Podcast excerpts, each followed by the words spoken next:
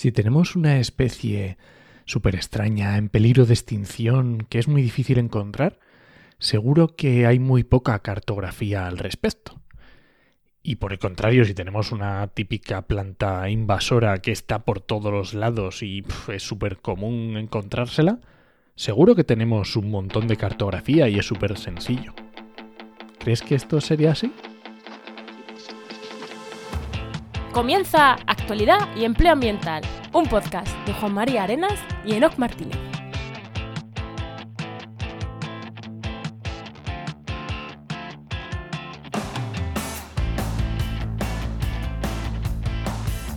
Buenas, soy Juan María Arenas Y aquí Enoc Martínez, y este podcast cuenta con el patrocinio de GeoInnova. Profesionales expertos en territorio medio ambiente y sistemas de información geográfica, que puedes encontrar en www.geoinnova.org. Hoy, en el programa 126 del martes 1 de febrero de 2022, hablamos sobre cartografía europea de especies invasoras. Pero antes, antes, ¿no? ¿Qué tal, qué tal tu semana? Uy, pues hemos estrenado un podcast súper chulo de Mentescopia, ya por el segundo capítulo, que muy recomendable, sobre salud mental con Ignacio Crespo y eh, entrevistando a investigadores especializados en salud mental. Y está muy guay, no porque lo edite yo, ¿eh? Eh, Está, es- es- está tan guay que hasta el ministerio decía que era suyo, ¿no? Sí, sí, eso ha puesto, sí. Oye, pero bueno, ahora que no le vamos a quitar la razón. Financia la FECI, pero de ahí a ser un podcast del ministerio, mm, bueno. El gobierno Pero- somos todos, ¿no? Ya está, somos todos el gobierno. Hacienda somos todos, ¿no? Pues yo estoy igual. Bueno, Juan, ¿y tú qué has estado haciendo? Sobrevivir. Que no Está- es poco. He estado, he estado con COVID esta semana pasada, de hecho, seguro que notáis esta voz mía aterciopelada. No es que yo tenga esta voz, los que no me soléis escuchar, es que todavía me quedan mm, restos de, de COVID ahí en el cuerpo. Y. Y, y nada, pues eso, he estado. Bueno, tampoco me ha pegado muy fuerte, pero mm, bueno. He estado ahí, pues eso, sobreviviendo y haciendo lo, lo- lo imprescindible para que no se cayeran los chiringuitos y poco más. Yo pensaba, al, al tener que estar aislado una semana, decía yo, voy a currar de la hostia una semana aislado. Su puta madre. Pero bueno, es así. Bueno, anda, venga, Venga, tira pues la vamos. sintonía. Venga, tiro la sintonía y damos paso al invitado.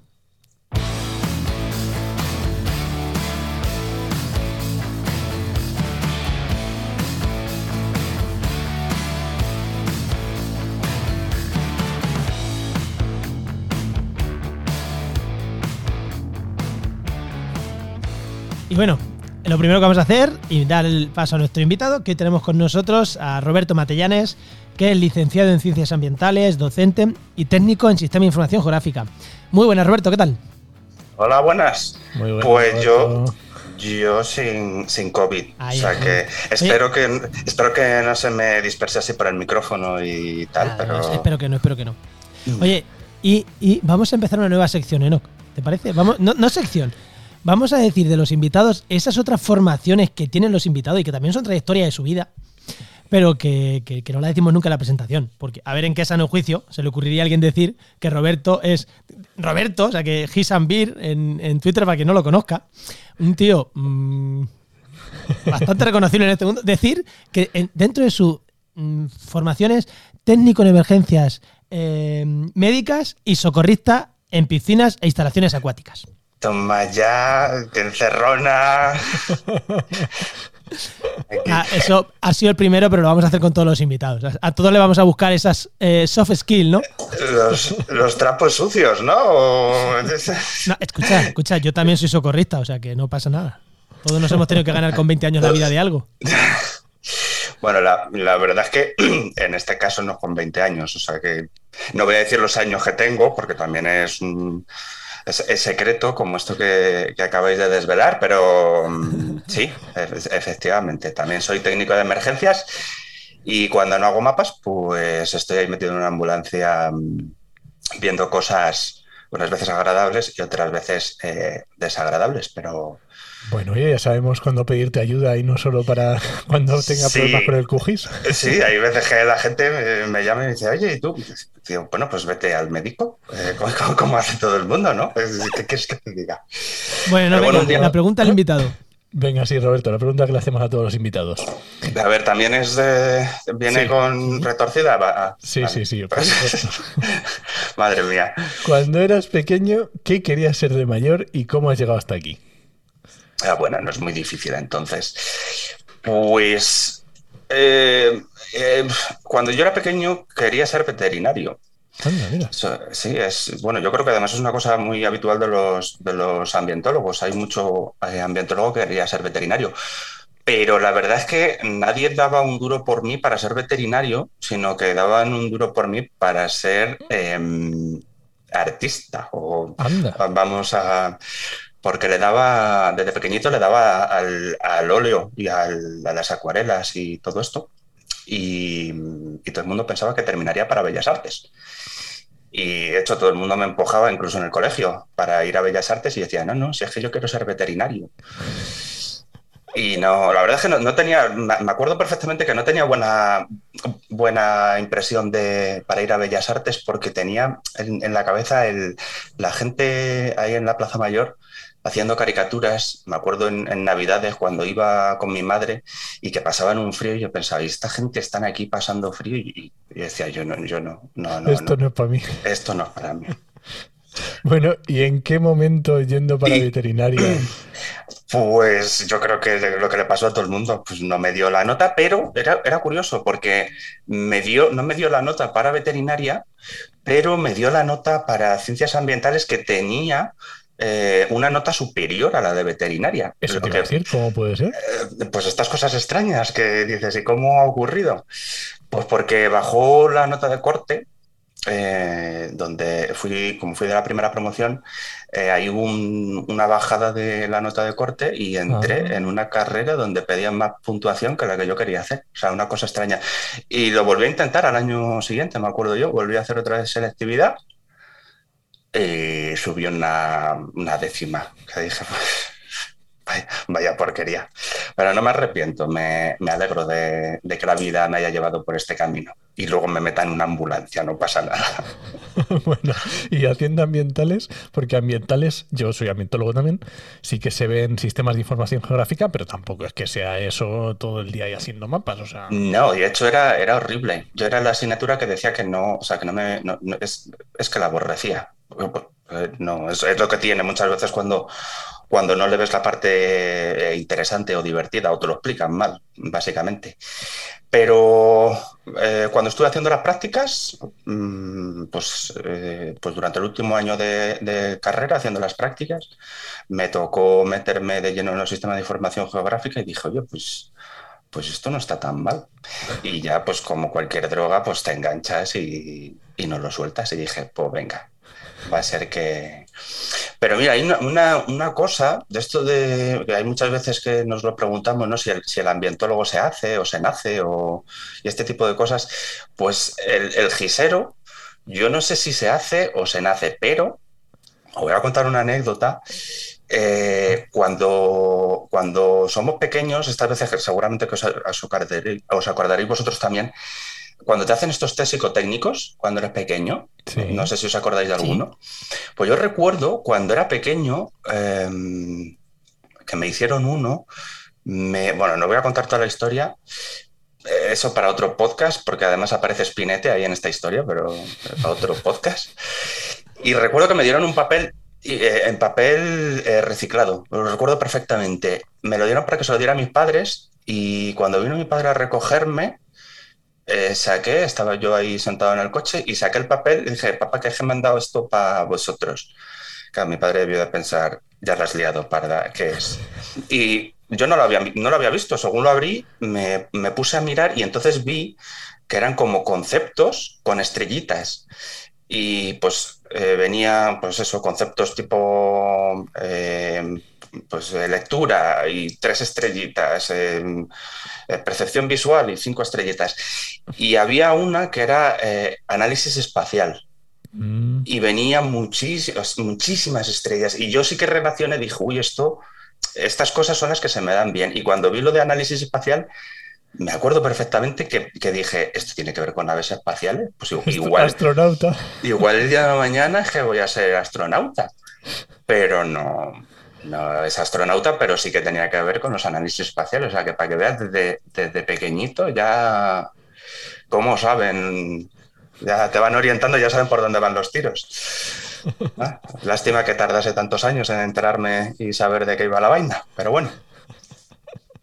Esto es muy interesante porque Siempre decimos, es verdad que dice esto Roberto, de si pues cada uno su profesión, ¿no? Si se nace o se hace, ¿no? El biólogo se nace o se hace, el físico, el químico. si, me permites, no, ahora te dejo. Yo de pequeño también quería ser veterinario. Bueno, mentira, yo soy biólogo, pero yo de pequeño decía que quería ser médico de animales, me dice mi madre. yo no sabía ni lo que era ser veterinario. Y esto es muy típico, ¿no? Que dices, esto se hace o se hace. Es que yo cuando era pequeño, pues iba mucho al campo y, me gustaba mucho. Pero es muy interesante también ver que no tiene por qué, muchas veces nos fijamos en cosas muy gordas, en, en, cajones muy gordos, donde lo que decía, pues veterinaria o, o ambientales o biología. La biología es amplísima, ¿no? Y es muy interesante fijar, fijarnos también en esas cosas pequeñitas que a lo mejor dices que te parece algo muy pequeño, como pueden ser los mapas, que dices, bueno, pues mm. mapas, muy bien. Pues ostras, si es pequeño. todo lo que puede dar de sí y todo lo que alguien se puede dedicar a, y profesionalizarse en un campo concreto y todas las aplicaciones que puede tener, que es muy interesante.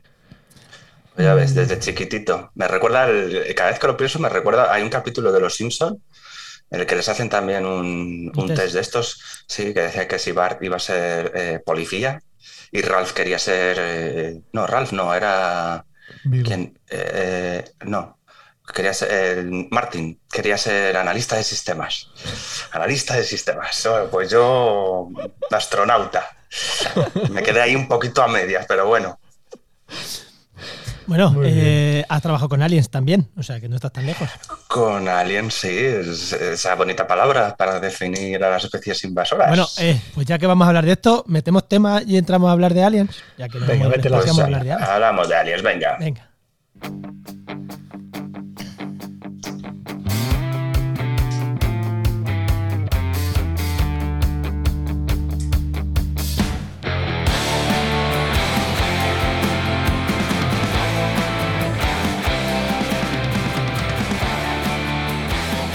No creo que nadie, nadie de los que escuchen este programa eh, diga qué es eso de las especies invasoras. Es más, me cuesta creer que hay la. O creo que la gran mayoría de la gente que escucha sabe diferenciar entre una especie alóctona, una especie invasora, qué problemas generan.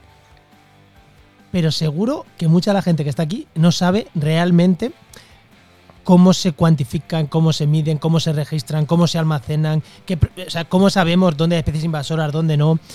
Mm, ¿Cómo es ese trabajo? Porque sí, todos vamos a nuestro río y decimos, ah, mira, aquí hay esta especie invasora que la estoy viendo, ¿ya? Pero, mm, ¿cómo se ¿quién cuenta eso a nivel España? ¿Cómo sabemos cómo está? Y hoy tenemos para eso, tenemos aquí a Roberto, porque Roberto, habrá mapas y registros de especies invasoras. Vamos a empezar en España. Vamos a empezar en España, que no es poco, que es lo más cerca que tenemos, ¿no?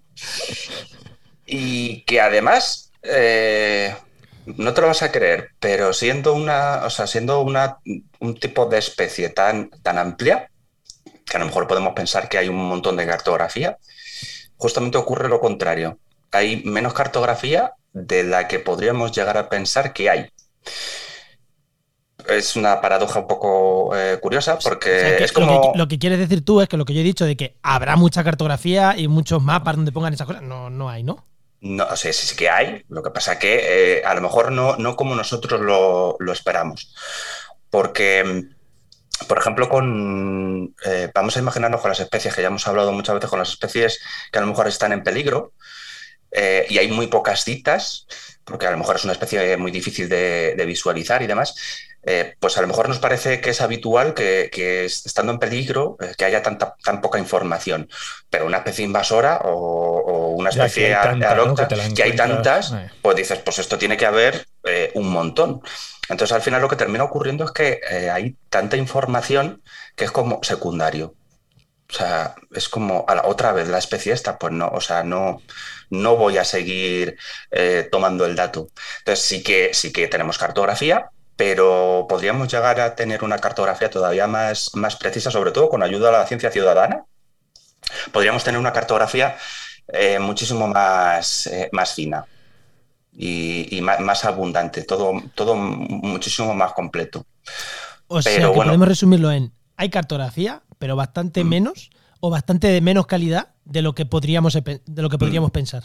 Hombre, a nivel de calidad es que no deja de ser una especie invasora y la, no voy a decir que la calidad no nos importe, lo que nos importa la presencia, pero mm, que probablemente eh, si, tú vas, si tú vas por el campo y ves un lince corriendo, eh, vas a hacer una foto y se la vas a pasar a tus amigos.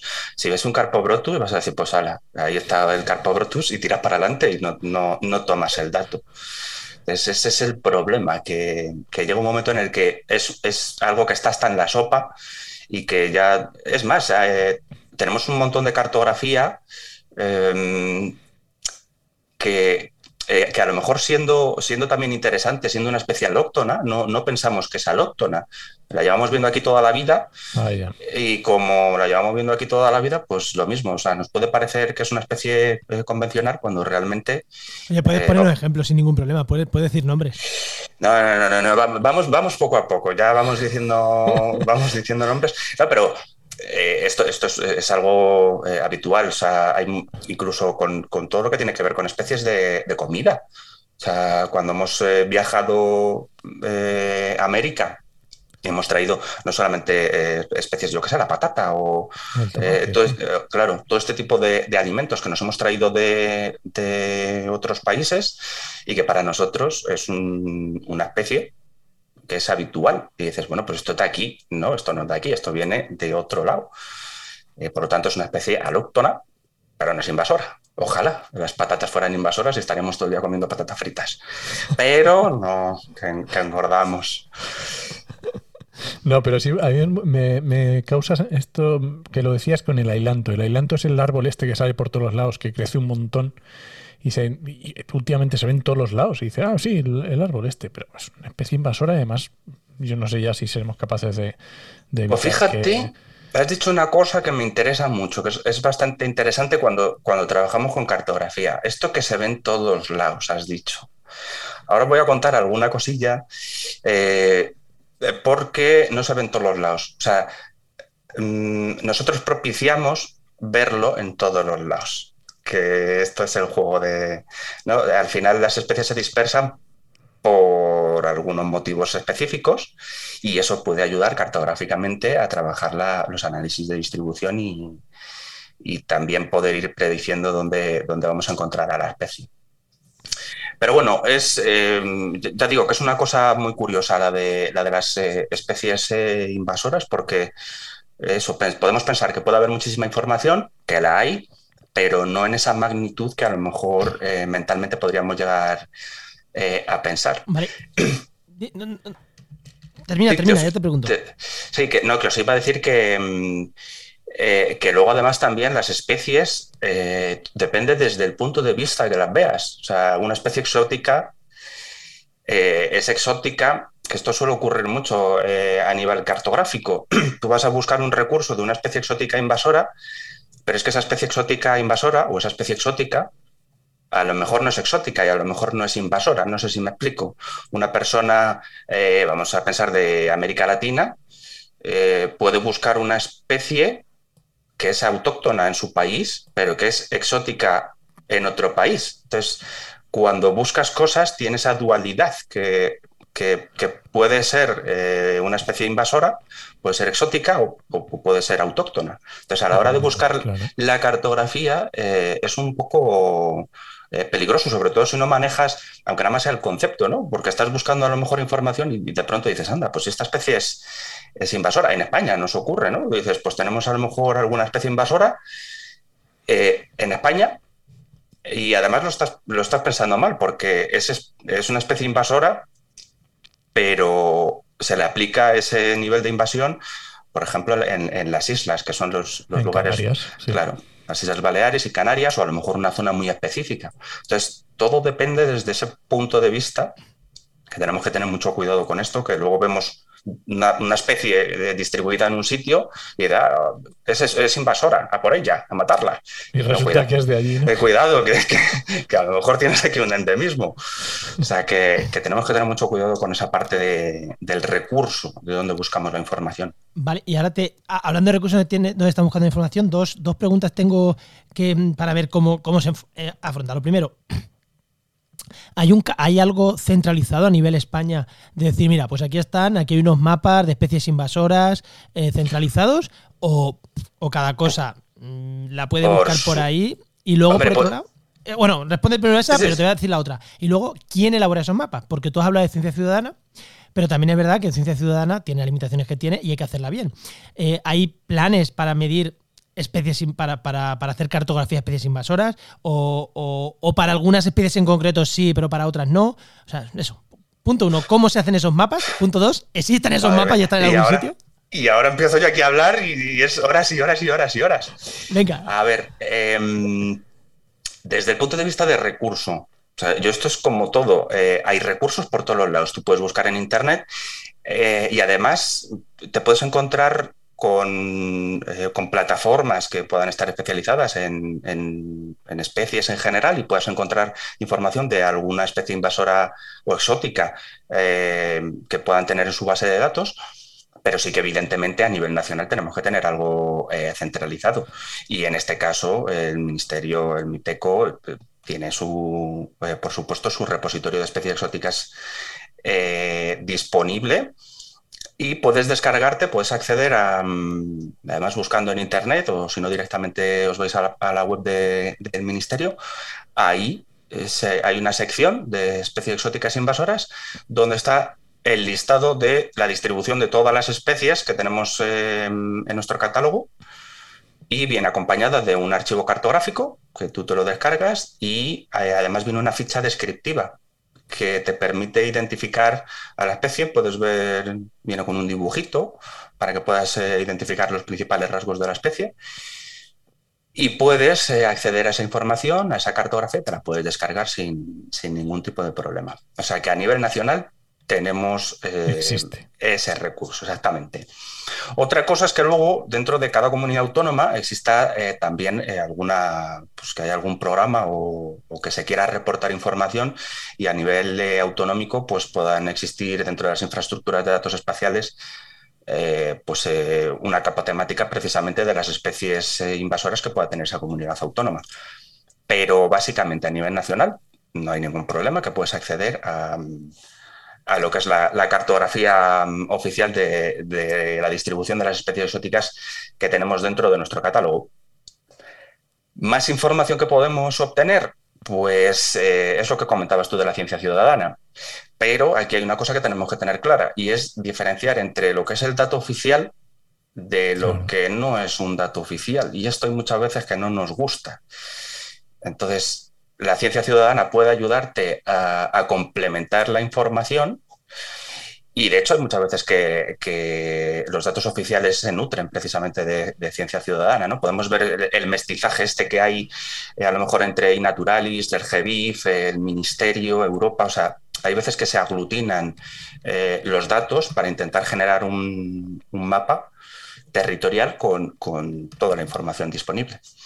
Así que en, plataformas, por ejemplo, como el GBIF o en iNaturalis, también podéis eh, encontrar eh, distribución de especies.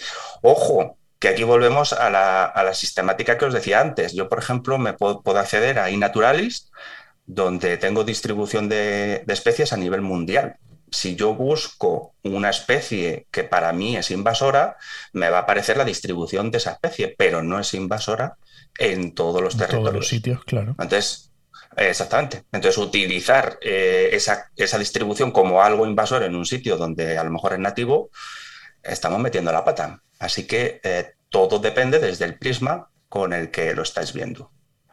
Un ejemplo de, esta, de este prisma, eh, pues lo tenemos, por ejemplo, en, Europa con, la red de ASIN, donde todas las especies que son exóticas y que suponen una preocupación a nivel europeo, están registradas y los Estados miembros reportan esa, información y a través de una plataforma, que es la plataforma de ASIN, podemos descargar esa información y, visualizarla. Ojo, que aquí sí que hay, un, hay una crítica, porque antes el visor eh, te, permitía acceder a cuadrículas y, descargarte la información un poco desmigada, pero ahora directamente la información te la da a nivel eh, territorial de país, y eso no me gusta. Te dice si la especie está o no está en el país. Claro, eso es, limitar mucho la información. Es limitar, exactamente, es limitar la información. Pero bueno, ya tienes eh, por lo menos una referencia de, saber si esa especie se distribuye en, en, ese territorio o, no se distribuye en ese territorio. Supongo que al final eh, eh, termina siendo un problema porque terminas metiendo en el ajo especies que, que es que dependiendo del territorio se comportan de una forma o se comportan de la otra. Entonces, ¿cómo vas haciendo distinción de una especie o de otra? Mm, o de un género o de otro, o sea que ya eso empieza a engordarse el problema y, es, un poco complicado. O sea que sí que podemos acceder tanto a nivel nacional como, como a nivel eh, europeo y Oye, y, y, claro, estamos hablando a nivel nacional, que entiendo que, bueno, que para ponernos de acuerdo nos pondremos de acuerdo en si hay que decir eh, dos dígitos para la cantidad y no sé cuántos para las bases de datos, pero a nivel europeo imagino que también tendrá que haber algunos protocolos, alguna forma de hacerlo, porque si no esto puede ser un, un pifostio. Sí, pero, pero todo eso, eso está eh, perfectamente ya estudiado. El, todo lo que tiene que ver con, con la manera en la que identificamos las especies, eh, eso está regulado por unos estándares y digamos que si queremos ser europeos, todos tenemos que hacerlo exactamente igual. Entonces, normalmente todas las, em, eh, las bases de datos o las bases de datos eh, espaciales siguen algunos estándares y algunos protocolos para que todo sea uniforme. Entonces, pues te puedes encontrar con, con el Darwin Core, el Plinian Core, y al final todo se hace para que la información que tú metas eh, sea común para todos, ¿vale? Otra cosa es que esa información que tú estés metiendo sea eh, súper básica, presencia o ausencia. Claro, con lo que estabas diciendo. Claro. Entonces te encuentras con, pues eso, una especie eh, que es muy habitual y a lo mejor no registras toda esa información, sobre todo porque hay muchas veces que, mm, por ejemplo, para contar individuos, eh, ¿cómo cuentas individuos cuando tienes aquí un campo minado de, sabes? Es, como muy, muy complicado. Entonces al final lo que terminas teniendo es eh, información de presencia de esas especies. Que, ya es. que ya es, efectivamente. Si, tienes una cuadrícula pequeña, información de presencia es, claro, si la, cuadrícula es el estado, pues igual. Mm. igual ya no es, tanto. ¿eh? En España está en todo el territorio y en Francia está en Marsella. Hombre, está en España y en Francia, pero no me compares, ¿no? Mm. de todas formas, luego también se ve muchísimo el cuando, mm, cuando ves mapas europeos de distribución, también se ve el, empeño y el esfuerzo que se hace en cada país con eh, a la hora de visualizar esa distribución, ¿no? Que a lo mejor te encuentras que en España hay tres o cuatro cuadrículas y luego Francia está todo lleno. Dices, aquí hay algo que no me cuadra o tenemos condiciones diferentes o a lo mejor a Francia se ha ido un poquito de las manos, eh, o a nosotros nos estamos quedando cortos, ¿no? Que bueno, también eso es, eh, es, es, otra cosa a tener en cuenta, que no, no, se puede estar actualizando la información todos los días. Entonces hay muchas veces que tú tienes cartografía y se va actualizando periódicamente. Pues no puedes tener el último dato. Entonces hay gente que dice, no, pero si es que aquí también está esta especie porque la he visto yo. Pues repórtala eso, eso te iba a decir, em, ¿cómo, se reporta si tú ves una especie invasora o estás trabajando? Eh, ¿Cómo se hace? Vamos a centrarnos en Europa, ¿vale? Vamos eh, a, intentar, porque supongo que lo que ha dicho de ASIN será un estándar europeo. Que, lo suyo es que ahí esté toda la información, ¿no? Eh, ¿Cómo se reporta ahí? Porque, mm, porque yo la meta en mi aplicación de ciencia ciudadana y tal no va a llegar a las, europeos, ¿no? sí? sí, Sí, no. O sea, eh, al final es un dato de ciencia ciudadana que, mm, que, lo estás aportando tú y se lo puedes aportar a una plataforma, se lo puedes aportar eh, a otra. Es decir, tú puedes eh, informar al ministerio o a tu comunidad autónoma, oye, aquí hay este problema. ¿Y, eso cómo se hace? ¿Cómo informar de eso? Eh, ¿A través de cómo se hace? Sí, tienes, eh, tienes varias vías. por ejemplo, eh, puedes utilizar, por ejemplo, a través de las infraestructuras de datos espaciales, si hay a lo mejor algún contacto, o, pues, por ejemplo, a nivel nacional, pues se puede contactar, por ejemplo, con el banco de datos del ministerio. Oye, pues mira, tengo esta cita, que esa es otra. Muchas veces el problema que se, que se genera con este tipo de casos es que tengo esta cita, te dan una coordenada y te la dan mal como, como no sabemos tomar coordenadas, pero bueno, que cualquier eh, referencia eh, está bien. Pero luego también tenemos eh, aplicaciones que, por ejemplo, a nivel europeo, te permite ofrecer esa información. Y Europa tiene, dentro de esa red de EASIN, también, si os metéis en, en el Play Store y, el de el de, sí, el de, Apple, o el de Apple. Tienes eh, aplicaciones de, pues ahora mismo no recuerdo si se llama eh, especies exóticas invasoras europeas o lo tengo por además, la tengo por aquí instalada. Tengo que decir que falla, que bueno, esto es una de las cosas que tenemos con las, con, las aplicaciones, que, que, hay, veces que fallan. Y, y, lo que puedes hacer es directamente tú vas por el campo, ves una especie invasora, le haces una foto y la reportas. La dejaremos, dejaremos enlace en las notas del programa, ¿vale? vale, os, paso, paso las aplicaciones y a partir de, eso y los datos que se puedan tomar eh, a nivel nacional, pues eh, se va haciendo ese inventario. ¿Vale? Que también el Ministerio, eh, las comunidades autónomas, igual que buscan unas especies muy concretas, pues también reportan ellos información de, de proyectos que están vinculados con las especies exóticas invasoras, que no tenemos que olvidar que son especies eh, conflictivas y que por lo tanto eh, su gestión es, bastante importante. Vale, y justamente hablando de esto, eh, justamente por la gestión, porque como estamos diciendo de que hay una, una base de datos a nivel europeo, que hay una cartografía, que hay una presencia-ausencia, que tenemos un montón de datos que pueden subir eh, incluso cualquiera de nosotros, pero ¿cómo se trabaja con estos datos? ¿Cómo, ¿Para qué sirve? ¿Cómo se utiliza? ¿Cómo, ¿Sabes qué, aplicaciones puede tener? Incluso luego físicamente, ¿cómo, ¿cómo se hace? ¿Cómo vas tú en el ordenador? Y mm, quiero trabajar con esto. Eh, con cariño, como todo en la cartografía, con cariño y bien proyectado, por favor, que luego te aparecen las especies en, otro uso y dices, esto no me cuadra, o en medio del mar. ¿Qué te iba a decir? En medio del mar. Eh, en medio del mar, sí, esto es, bueno, en fin. Que tenemos esto, vamos a tener que hacer un podcast de cómo tomar eh, coordenadas. Esto le va a venir muy bien a los ambientólogos y a todo el mundo porque al final tomamos coordenadas y aparecen luego donde no deben. Eh, a ver, eh,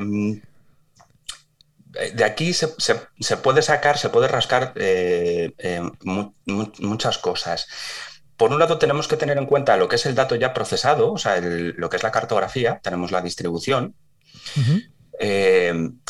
pero también podemos intentar adelantarnos a qué zonas o, o, si territorialmente somos susceptibles de sufrir una invasión. Entonces, eh, a lo mejor la pregunta ahora, eh, antes que esto, podría ser, eh, si a alguien se le ocurre, el cómo meto yo una especie en, un listado, o sea, o por qué la estoy metiendo.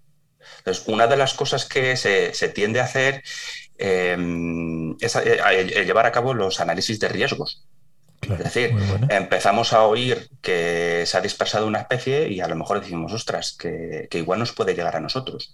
Entonces, esos análisis de riesgos eh, lo que tratan de hacer es eh, pues cuantificar y analizar una serie de parámetros, un, pues un impacto, la probabilidad que pueda tener la especie de que llegue a nosotros, eh, si el medio la puede admitir o no.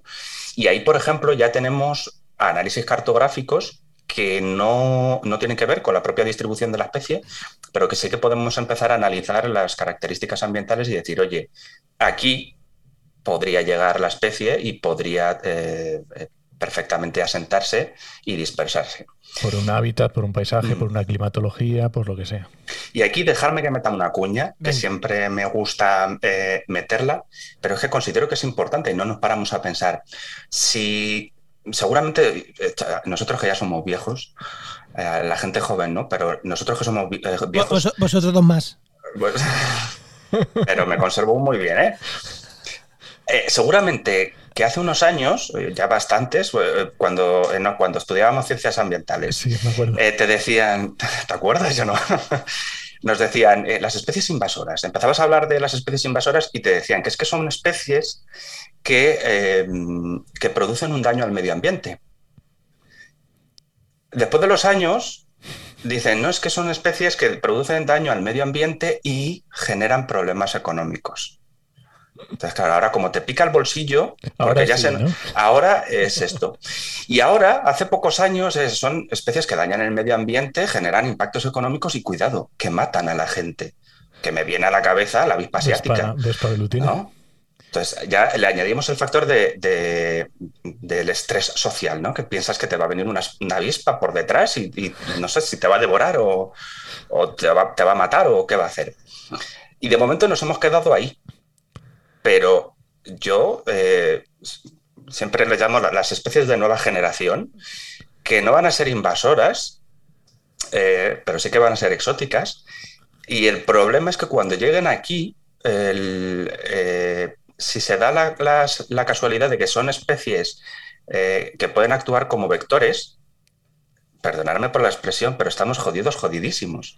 Y pongo algún ejemplo para que la gente Pongo ejemplo, que además es que España está donde está, entre, o sea, está, es, es, la frontera entre África eh, y Europa. Entonces, tenemos mogollón de ejemplos de, si, nos ponemos a pensar, mosquitos que transmiten enfermedades. En, África hay, eh, hay un montón de, de, este tipo de situaciones. Entonces, el cambio climático puede terminar haciendo que las condiciones ambientales empiecen a ser favorables para ellos, que puedan llegar eh, por el sur de, España el año pasado, el año pasado hubo, no sé exactamente cuál, en la zona pasa que conectábamos con el COVID y tal, pero entró un, creo que era un mosquito, la fiebre del Nilo, creo que era la fiebre del Nilo que transmitía, pues entre y Huelva, y, y, palmó gente, ¿eh? Ahí está la cosa. Entonces, eso es el. Te lo estoy advirtiendo. Entonces, dentro de unos años, pues terminaremos, que, terminará siendo algo, pues eso, habitual, pues, eh, pues nos acostumbraremos a ello. Pero en este caso, claro, tenemos que tener en cuenta que, vamos a, establecer contacto con enfermedades o bien que ya estaban erradicadas o que no son habituales. Entonces, tú imagínate un, pues eso, unas fiebres de estas tan chungas que, te dan en estos países y, y de pronto las tienes aquí. Entonces, ese tipo de cosas pues eh, cuando se trabaja los análisis de cambio climático, pues está, es mm. interesante para ver el, cómo se distribuyen las especies. Oye. No, te iba a hacer otra pregunta. Te iba a hacer otra pregunta, pero si no sé si, si quieres seguir. Y ahora por terminar con, con Pero mm, bueno, házmela y ahora, ahora, vemos la, otra parte de, lo que comentaba Enoch, de cuando ya tienes los datos de distribución, qué es lo que puedes hacer eso, y demás. eso, eso, ahí va, ahí va, porque, porque ya quiero preguntarte por una cosilla que habéis desarrollado hace poco, pero si quieres tú termina y ahora te lo pregunto. Vale, pues yo termino ya y ahora hablamos. Eh, cuando, cuando tú ya tienes esa información ¿no? de, la distribución de las especies, eh, ya lo que puedes empezar a hacer es trabajar pues la presencia o ausencia para intentar ver eh, si esa especie eh, se encuentra ocupando nichos eh, de otras especies, porque uno de los problemas principales, independientemente de los problemas económicos, es que termina desplazando al resto de especies. Efectivamente. Pues tiene sus especies antagónicas que compiten entre ellas por los mismos recursos y al final pues la más grande se, come a la chica. Famoso cangrejo rojo americano. Ah, claro, el pisón americano, o sea, todo, todo termina en, una, en una palabra, una descripción que indica que no es de aquí, o sea, es, es algo increíble. Así que podemos utilizar esa información para, para intentar advertir de por dónde se está distribuyendo eh, esa especie. Y dentro del comportamiento que tienen las especies, a nivel cartográfico, hay una cosa que a mí es lo que más me gusta y que me parece una chulada, que es intentar eh, eh, adivinar por dónde se va a distribuir esa especie. Hay muchas especies que, pues, que van avanzando y que, pues como son generalistas, les da igual, van por una vía y van por la otra. Pero a mí las que, las que me gustan son las que terminan estando asociadas a una red. Entonces, antes había dicho no que iba por ahí y veías una, una especie determinada. Claro, ¿dónde la ves? Esto es en una carretera. vas por una carretera. Claro, vas por una carretera y ¿dónde ves la especie? En la cuneta. ¿Y por qué la ves? Pues porque la carretera es una red. Entonces se dispersa como el virus. ¿Dónde la ves? En el río. ¿Por qué? Porque el río es una red. Y al final todo lo que entra en una red es susceptible de que se disperse y ahí están los análisis cartográficos, eh, los chulos, los que molan, los de trabajar con redes, que esto es aplicable tanto a, especies invasoras como... Bueno, lo tenemos con, el virus, con el coronavirus, sobre todo al principio, ¿no? Los, eh, los nodos, ¿no? que te preguntan con quién has estado para saber por dónde se ha dispersado. Pues esto es exactamente igual. ¿Dónde está la especie? Si entra en contacto con una, en una rotonda, en una glorieta, en, una intersección entre un afluente y un río, para ver por dónde se puede dispersar y terminar analizando la, lo que es la, la distribución potencial por donde podría llegar a pasar.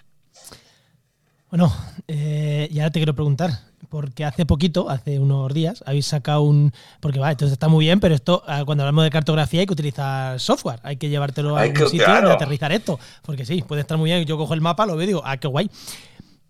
Pero eh, habéis desarrollado hace muy poquito, en colaboración tú, Roberto, con, con, con Genova, eh, un plugin que se llama GeoEASyn, que sirve, es un plugin de QGIS y que sirve para justamente esto eh, que, me estáis preguntando. Y por cierto, y con Patricio también. Con Patricio eh, con Patricio Soriano, que es, otro enfermo como yo y, sí, os, habéis juntado dos, buenos, dos buenos enfermos. Ya has visto, nos, retroalimentamos. Pues eh, básicamente sí, es, es precisamente para todo esto que estáis comentando. O sea, necesito información y además la necesito analizar. ¿Puedo ser listo o puedo ser tonto? ¿Cómo puedo hacerlo? Bueno, pues, pues toma este, este plugin y, básicamente el, plugin lo que te permite es acceder a esa, red de, datos abiertos de Europa, de ASIN, y consigues descargarte las cuadrículas. Y a partir de esas cuadrículas, o incluso si tú tienes tu propia cartografía, puedes empezar a analizar los datos para intentar em, pues, eh, eh, analizar por ejemplo, en el caso de las especies ligadas a ríos, pues esto que os comentaba, ¿no? Pues hemos encontrado una especie, eh, un cangrejo, un lo que sea que está ligado a río, pues vamos a analizar la, distribución potencial por donde podría eh, llegar. Pero eso, pero eso, lo hace también el plugin este, ¿no? Eh, lo hace, exactamente. Entonces no necesitas estar analizando datos ya tú, que esto es lo que le gusta a la gente. Meter el dato, darle al botón y que me diga dónde está. ¿Vale? Si, yo trabajo en QGIS, yo llego, me instalo vuestro plugin él se conecta automáticamente con los servidores del EASIN y yo le digo, quiero hacer esto, le doy al clic y me da el dato. Eso es, más o menos. O sea, tú le das al clic y te descarga la cartografía. Y luego, una vez que tienes la cartografía, según lo que quieras hacer, le das otro clic y te lo hace. En dos vale, vale, vale. entonces vamos a darle por lo menos dos, clics. Eh, pero sí, por lo menos eh, toda la gente que no está acostumbrada a trabajar con análisis de redes, eh, pues, eh, pues te puede venir bien. Y luego, pues bueno, puedes hacer pasos de malla para intentar eh, cambiar, que esta es otra. Esto también es un dato importante, que al final terminamos utilizando unidades de gestión, las, famosas cuadrículas. UTM, estas que, que, bueno, a nivel nacional tenemos una malla por la que simbolizamos toda la información de distribución de biodiversidad a nivel nacional, pues no es compatible con la malla eh, europea, porque... Oh. Eh, oh, pero eh, es porque nosotros en España somos súper mejores, o sea, tenemos una malla que en lugar de ser cuadrículas rectas están perfectamente alineadas con los usos y, y es genial. Entonces, claro, en Europa eh, no, son tan, no pueden jugar con tantos usos. Entonces, eh, pues al final termina habiendo cuadrículas que no coinciden y no puedes hacer una, eh, una equivalencia directa. Pero con esta herramienta puedes intentar vincular una cuadrícula con otras tuyas o otras de la, de la malla nacional que tenemos y por lo menos va saliendo del paso. Muy bien. Oye, no te quería preguntar, no sé, ¿no? Ah, sí, la magia negra. Pero, que pero que no sea una encerrona. No, no, no, no. que llaman muchas. No, porque ¿qué, magia negra hay detrás de hacer un plugin de, de QGIS? O sea, ¿te pones ahí pantalla tipo Matrix a escribir sobre fondo negro o como...? Eh, sí y no, depende. vamos a intentar que sea en menor de, no sé, en menor de tres horas. Vamos a resumir esto. Claro, depende cómo, depende de lo que quieras que haga y depende em, de, lo accesible eh, que esté eh, la, información. Al final tú piensas que, em, a ver cómo lo digo y que no suena mal. O sea, los datos están para gorronearlos, pero también es cierto que te lo tienes más fácil o lo tienes más difícil eh, en función de las restricciones que te pongan y, sobre todo y lo más importante, de cómo está estructurada la cartografía. La información, Claro. Eh, si los datos eh, están perfectamente tabulados eh, o, no.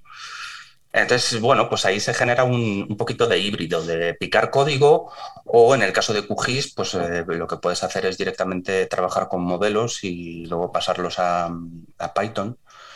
y luego sí, tienes que estar picando código para, para que el plugin llame eh, a una herramienta, llame a otra, se conecte al servidor y, todo eso. Pero al que le gusta, pues, pues se acuesta a las 5 de la mañana y no, tiene ningún problema.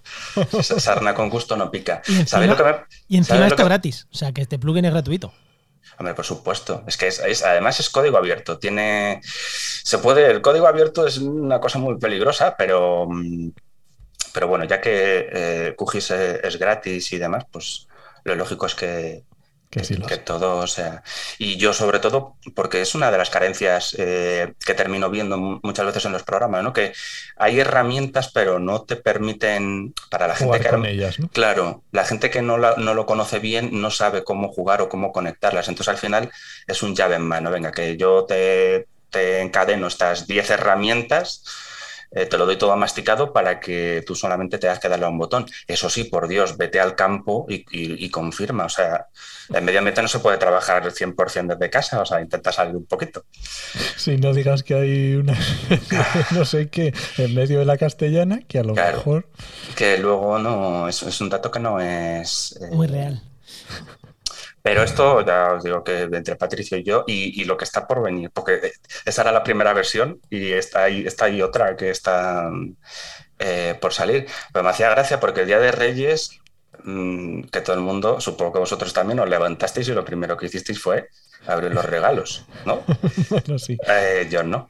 Me levanté y te puedes imaginar con lo que continué, porque te, enganchas. Es, si al final cuando te gusta una cosa, eh, te enganchas. Y además hay veces que no visualizas las cosas, te vas a la cama y dices, ostras, ya lo tengo, lo he visto. Y entonces te levantas otra vez y estás otro rato y dices, venga, que me voy a la cama. Y, cuando y otra vez. Y es... Eh, es, no puede ser eso, ¿eh? no puede es, chungo. Menos mal que no tengo hijos, porque si no, no, no, no daría abasto y no podría hacer todo.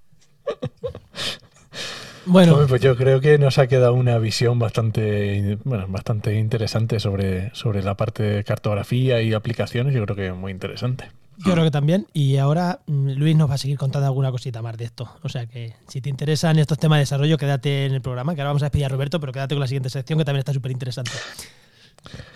Muy bien, Roberto, pues muchísimas gracias. ¿Quieres recomendarnos algo? No sé, en tu web, has escrito un libro y no me he enterado, yo qué sé. Eh, no, que no os pongáis malos, no siento que me vayáis a ver en la ambulancia, ¿no?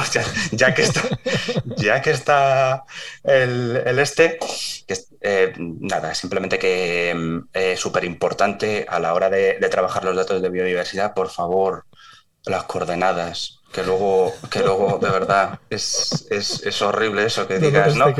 Sí, que aparezcan en Italia o en, o en sitios raros, eh, pues eso, que un poquito de, de, sí, de preocupación por la coordenada y, todo lo que sea ciencia ciudadana, eh, aunque sea una especie, aunque sea una lechuga, que es que cualquier dato eh, termina, siendo importante.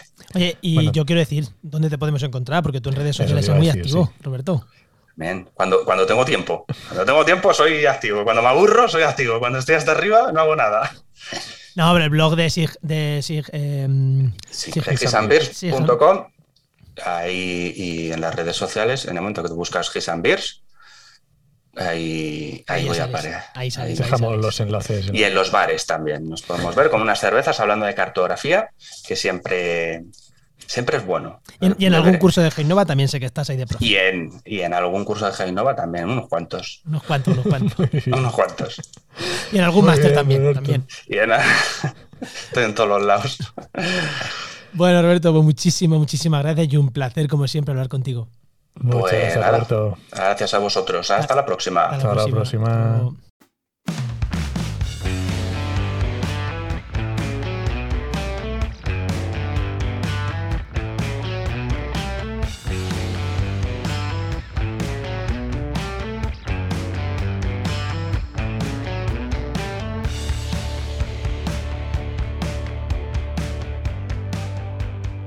Oye, no, acabamos de estar hablando sobre un plugin. ¿Y sabes cuándo hablar de un plugin de QGIS quién levanta la mano corriendo? Ah, que adivino. Luis, Luis Quesada, eh, director de Heinova, que ya lo tenemos aquí hablando. es- es- hemos hablado de un plugin y levantó la mano. O sea, nos estaba escuchando, eh, no nos estaba ni escuchando grabar, pero la- por fuerza infusa dijo: Yo quiero, yo quiero hablar ahí. Y nada, y evidentemente, otra semana más te tenemos aquí. Muy buena, Luis, ¿qué tal? Hola, muy buenas. ¿Qué tal, Eno? ¿Qué tal, Juan? ¿Cómo estamos? Muy bien. Estamos, estamos, que no es poco. ¿Qué, de, qué, de, qué, de qué vamos a hablar, Luis? ¿De qué vamos a hablar? Eh, no, ¿de qué vamos a hablar? Que además ahora que yo estoy a tope con el QGIS, vamos, ¿qué es esto del plugin este de Ge- GeoEasyn? Bueno, Que ya- bueno, bueno. Eso que Roberto nos ha contado un poco, pero queremos que nos cuentes tú. No, no qué hace el plugin, sino eso. ¿Cómo, cómo, cómo se fraguan estas cosas? ¿Cómo se fragua un plugin gratuito, eh, libre, por así decirlo, eh, pa- para QGIS? ¿Cómo se fragua todo esto, Luis? Bueno, eh, entiendo que entonces Roberto ya toda la parte técnica os la habrá desmigado. Y, y si no, no lo ha desmigado, en el vídeo en el vídeo que vamos a poner de YouTube y en los enlaces que vamos a dejar, ahí va a estar todo desmigado. O sea, Sí, me lo creo, me lo creo. Eh, si algo tiene Roberto es un conocimiento de, bueno, de todo lo que son los sistemas de información geográfica y su aplicación en, en estudios de avifauna, estudios de biodiversidad eh, eh, descomunal. Y bueno, eh, me preguntas cómo se puede gestionar un plugin de estos. Bueno, hay diferentes formas. eh, de hecho, es una de las cuestiones clave a la hora de trabajar en temas de desarrollo de software. Creo que en algún momento hemos comentado algo por el estilo, y es que eh, para, desarroll- para desarrollar software libre, una de las cuestiones, una de las cosas que normalmente que más hace últimamente es el, el trabajo de bueno, pues desarrollo mediante aplicaciones de crowdfunding. Es decir, Ah, sí. a partir de ahí eh, defino cuál va a ser el proyecto que voy a desarrollar y la gente pues aporta eh, a cambio de una serie de beneficios X, ¿vale? Que después se, se devuelven de alguna forma eh, y eso permite que pues que se desarrolle los, bueno, los plugins, complementos o cualquier tipo de aplicación, ¿vale? Otra de las formas, evidentemente, más allá del crowdfunding, también están las donaciones, que están, funcionan mucho por esto. Y es que realmente, cuando hablamos de QGIS, hablamos de un proyecto colaborativo. Entonces, muchas de las veces eh, las donaciones funcionan eh, en, en todos los ámbitos de QGIS. ¿vale? Cuando se, tú te haces socio, por ejemplo, de la Asociación QGIS España o cualquier otra asociación eh, que sea de cualquier otro país, pues te estás, estás aportando tu granito de arena a- al proyecto QGIS, por lo cual desde aquí vuelvo a animar a la gente a que se asocie a la asociación. Van a dar un premio o algo así. Eh, y es que es justamente con la asociación QGIS eh, el hecho de que ha permitido en este caso, en este caso, con GeoAsyn, poder desarrollarlo. Eh, bueno, y ha sido gracias a que mm, eh, dentro del máster de software de open source, de código abierto, que te desarrollamos desde Geinova, que empezamos el año pasado, llegamos a un acuerdo con la asociación QGIS. Eh, a ver, es, un, bueno, una línea de trabajo que tenemos que entendemos que el máster debe desarrollar, que es que eh, las entidades profesionales dentro del sector geoespacial tengan algo que decir dentro del máster. Nosotros nos valemos de ellos para el desarrollo del máster, para poder aplicar em, perspectivas profesionales dentro del máster. Eh, ellos aportan también webinars, nos hacen, nos hacen mucho apoyo en ese sentido.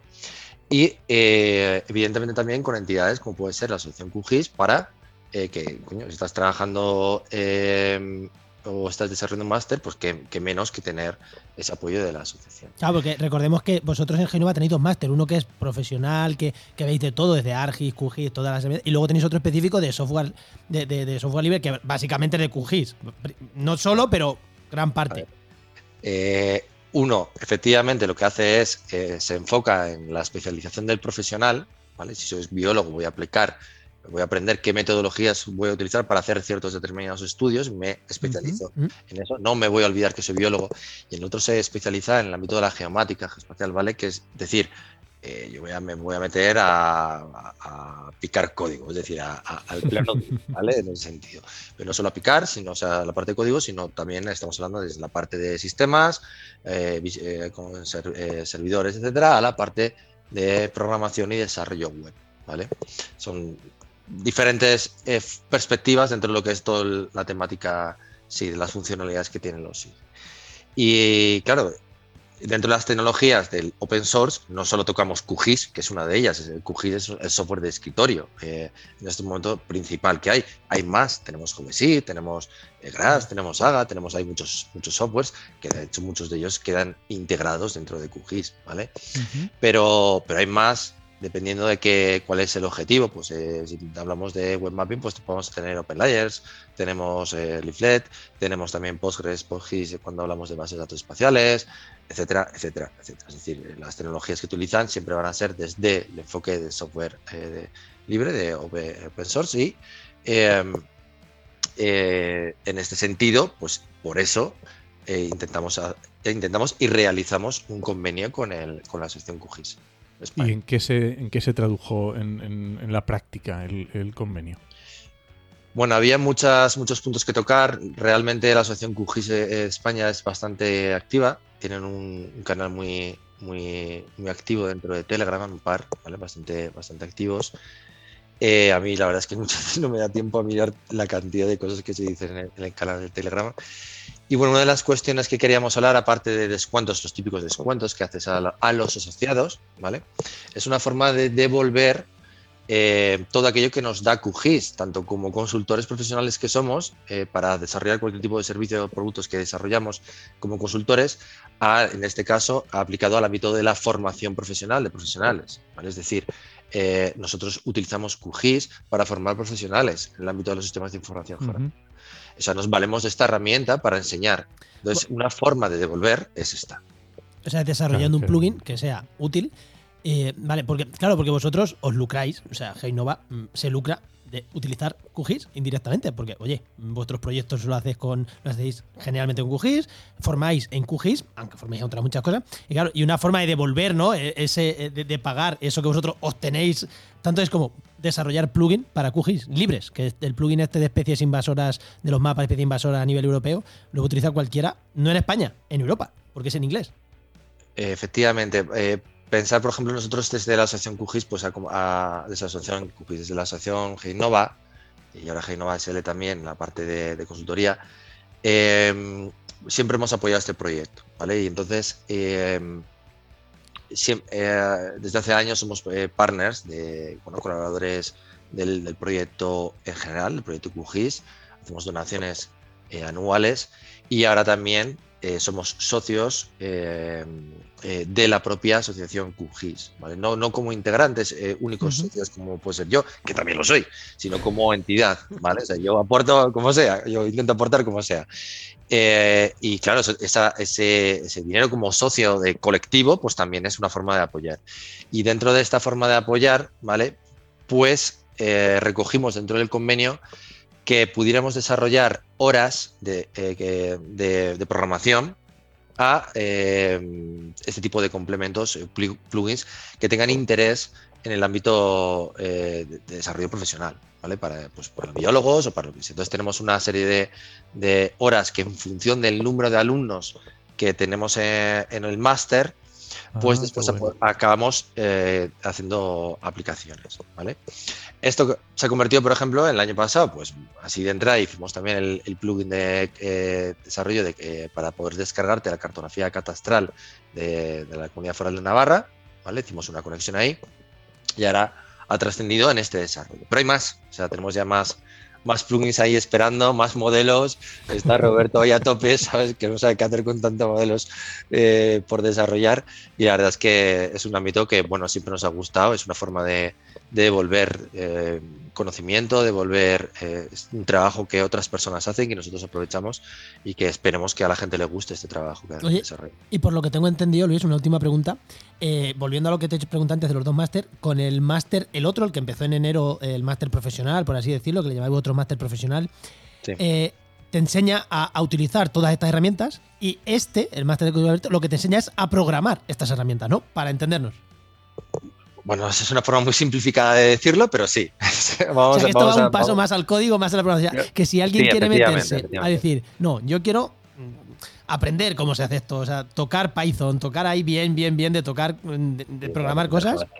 pero no solo lo que es los lenguajes de programación, sino aprendes todo lo que es el entorno, o sea, a el, desarrollo. el máster lo que te hace es habilitarte en competencias para el desarrollo profesional del trabajo. Y esto es importante porque en realidad em, cuando eh, la gente sale de un Master SIG, después tienen unos problemas increíbles a la hora de poder integrarse en equipos de trabajo, en entornos de trabajo. Esto es algo que repito mil veces, ¿vale? Porque, eh, bueno, pues tú a lo mejor ya has aprendido algún cursito sobre, sobre o ya tienes hechos tus pinitos para desarrollar sobre eh, Open Layers o Leaflet, o has hecho algún pinito sobre algún complemento con QGIS o sobre eh, lo que sea, ¿vale? Pero en realidad tú no estás habituado a desarrollar tu trabajo en un entorno profesional de desarrollo, de programación, donde eh, se utilizan herramientas, claro, efectivamente, otro lenguaje, otro tipo, que realmente en esos másters no te enseñan, ¿sabes? Este es el único máster en estos momentos que está enfocado así, y esto deviene en que en esos momentos tenemos una fila de empresas que, nos, eh, que colaboran con nosotros, que están ahí diciendo, hostias, estamos mm, pendientes de todos los alumnos que salgan de aquí y de poder colaborar con vosotros, porque es que estamos ávidos de encontrar esos valores que van a salir de ahí. ¿vale? de, poder, integrarlos. Y vamos a hablar del plugin y acabamos de estar vendiendo el máster. O sea, esto ha sido, no, lo has colado, ¿eh, Luis? Hoy no lo has colado, ¿eh? es que, ya, en fin. No, pero de todas maneras, eh, eso, en, tema de empleabilidad, que ahí ya me ha tocado el corazoncito, Luis, yo creo que es muy interesante porque cuando te enfrentas a un entorno de desarrollo, cuando te tienes que meter a un servidor, cuando tienes que meter a, tocar de verdad, ahí las cosas se vuelven un poco turbias y todo el mundo empieza a mirar para todos los lados. Pero tú y piensas, eso es muy importante. Enoch, tú piensas en la cantidad de eh, software eh, de apoyo al trabajo que manejas en tu día a día, en tu día normal. Es brutal, Vamos a ver. Pues eso, eh, una persona que está haciendo un máster no se lo enseñan. No enseñan a manejar Git, por ejemplo. No enseñan a manejar eh, otras herramientas de desarrollo profesional, no, no tienen. Sí, de, eso, pues este entornos de este trabajo. claro, vas aprendiendo y aparte de aprender lo que es la programación, lo que es el desarrollo, etcétera, vas, vas haciéndolo a través de, desarrollos, ¿vale? De desarrollos personales y en grupos de trabajo, etcétera, que lo que te permiten es ir manejando todas las herramientas. De hecho, cuando tú sales de ahí, a ti ya no te tienen que decir, oye, es que tienes que aprenderte todas estas herramientas. No, no, tú ya sabes manejar aparte de desarrollar todas esas herramientas que te permiten integrar y hablar en un mismo lenguaje, vamos a hablar que valga la redundancia, con, con, otros, con otros profesionales del sector. Y desarrollar cosas tan chulas como GeoEASIN. Es que a mí me ha encantado, es que a mí me encantó el plugin, es que cuando lo vi dije, cosa más guapa. ¿Ves? Lo del catastro me da igual a mí, Luis. Eso del catastro, pues muy bien, una cosa chula que Hombre, pues, eh, pues eh, la verdad es que funciona también bastante sí, bien. Sí, sí, pero que, tú que eres eh, geógrafo lo verás súper guay, pero yo soy biólogo. No, no, no. este, este plugin, la verdad es que he recibido por DM, por, por mensajes, bastantes felicitaciones y estamos muy contentos y ya hay versiones que estamos ahí preparando superiores. Ya, ya, lo he visto, ya lo he visto. Cositas que están afinándose y que, y que yo creo que se van a mejorar bastante. Pues, pues Luis, no sé, no si quieres preguntarle algo más. No, cuando pruebe el, plugin ya le pregunto. Pues muchísimas, muchísimas, muchísimas gracias, Luis. Oye, por cierto, vamos a dejar en la nota del programa el enlace, lo repito, en la nota del programa el enlace al plugin, a la ficha del plugin, a los vídeos de cómo se funciona este plugin. O sea que, seguro que lo he repetido varias veces con Roberto también, pero bueno, que, no, que, que quede claro que aquí va a estar toda la información nota del programa. Pues muchísimas gracias, Luis, como siempre. Muchísimas gracias a vosotros dos. Chao. Venga. Pues recuerda que esta sección te llega gracias a nuestro patrocinador, a GeoInnova. Profesionales expertos en territorio, medio ambiente y sistemas de información geográfica. Y que puedes encontrar en www.geoinnova.org.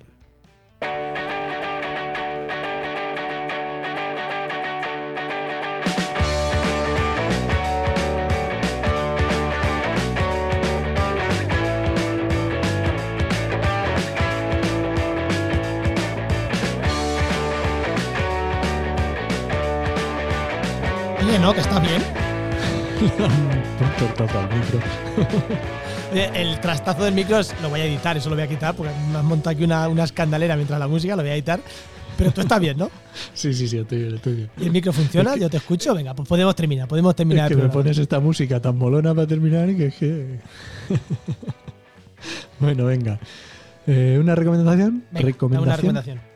Mira, te voy a recomendar un podcast que se llama Todo deja marca. Es un podcast diario, ¿eh? Ojo al loro. De Guillem Recolons. Y es sobre marca personal. Así que, para el que es cortito, mm, muy interesante. Yo llevo ya un mes, dos meses escuchándolo y está. ¿Cortito está cuánto es? Nada, 10 minutos como mucho. Es que es diario. Pero al final, bueno, Sí, al sí, final es sí, lo mismo que un programa de una hora semanal. Sí, lo único que necesitas es un poco más de constancia, pero sí, sí, está muy chulo. Está lo chulo, está chulo, ¿no? Está muy chulo. Pues nada, me lo, lo escucharé, lo escucharé. Eh, bueno, ¿nos vamos o qué? Venga, este podcast pertenece a la red de podcast Podcastidae, la red de podcast de ciencia, medio ambiente y naturaleza. Y muchísimas gracias por compartir el programa, muchísimas gracias por vuestros comentarios en redes sociales, que la verdad que nos hace mucha ilusión, aunque algunas veces sean ahí un poco para tocar las narices y para meter el dedo en la llaga. Bueno, nos gustan también, nos gustan, nos gustan. A nosotros nos gusta que nos deis cañica. Sí, sí. Y sí, muchísimas gracias por, por compartir, que la verdad que lo, lo- estos últimos se están compartiendo. O sea, me gusta cuando la gente, ¡ay, qué guay el podcast este tal! Me, me gusta, me gusta. Está muy bien, que normalmente no suele ser lo normal. Al final son los sospechosos habituales los que comparten. O sea que si alguien nueva se anima a compartir en redes, pues también nos agradece. Lo agradecemos mucho. Te esperamos en el siguiente programa de actualidad y empleo ambiental. Nos escuchamos. Adiós.